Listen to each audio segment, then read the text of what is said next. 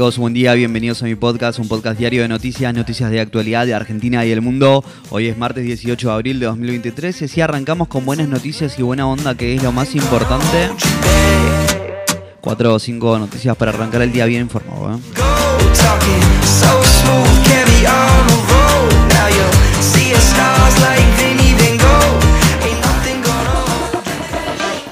Se comienzan a definir las candidaturas del oficialismo, mientras que no se bajan los candidatos del PRO, paro de colectivos nocturno y las noticias más importantes de las últimas horas. ¿eh? Arranquemos.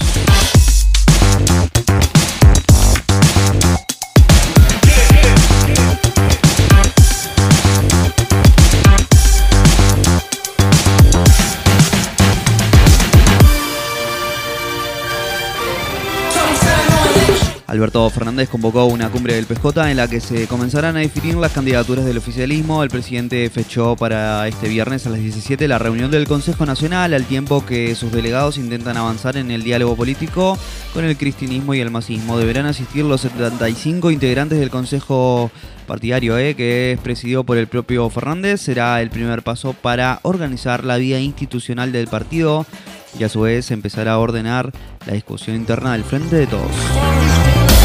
Horacio Rodríguez Larreta, Patricia Bullrich y Mauricio Macri descartaron la propuesta de Vidal para que se bajen todos los candidatos del PRO. La ex gobernadora bonaerense había lanzado la idea en busca de apaciguar la interna opositora, pero su iniciativa no tuvo aceptación entre los referentes del espacio. Un paro de colectivos afectó el servicio nocturno de 200 líneas en el AMBA. Reclaman al Estado atrasos en el cobro de subsidios. Las distintas líneas redujeron o suspendieron sus servicios entre las 21 y las 5 y para hoy anunciarán una interrupción de los servicios entre las 13 y las 16. El dólar blue subió 8 pesos en un día y marcó un nuevo récord. Se vendió a 408 pesos al cierre de la jornada en la ciudad de Buenos Aires. Fue el incremento más alto del mes para una jornada que ocurrió luego de que el viernes el INDEC informara de que en marzo la inflación fue 7.7% y acumula un 21.7% en el primer trimestre. Por ahora el Banco Central no anunció una nueva suba de las tasas de interés.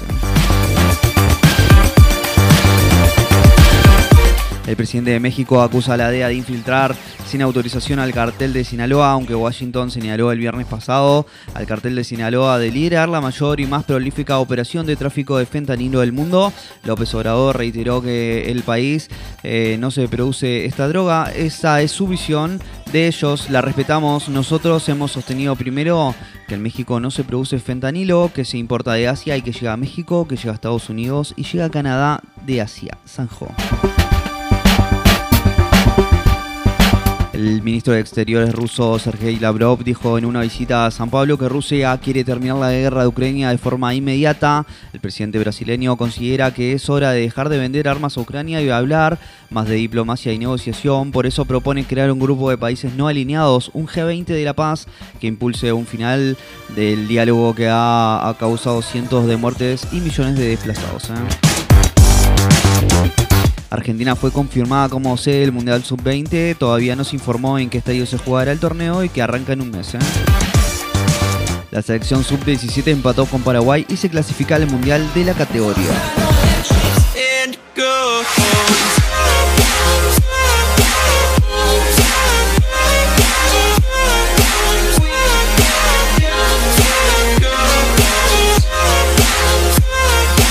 Amigos, si llegaste hasta acá te lo agradezco mucho. No olvides suscribirte, darle al follow y compartir. Te espero mañana con más y más noticias y buena onda, que es lo más importante. ¿eh? Chau, chau.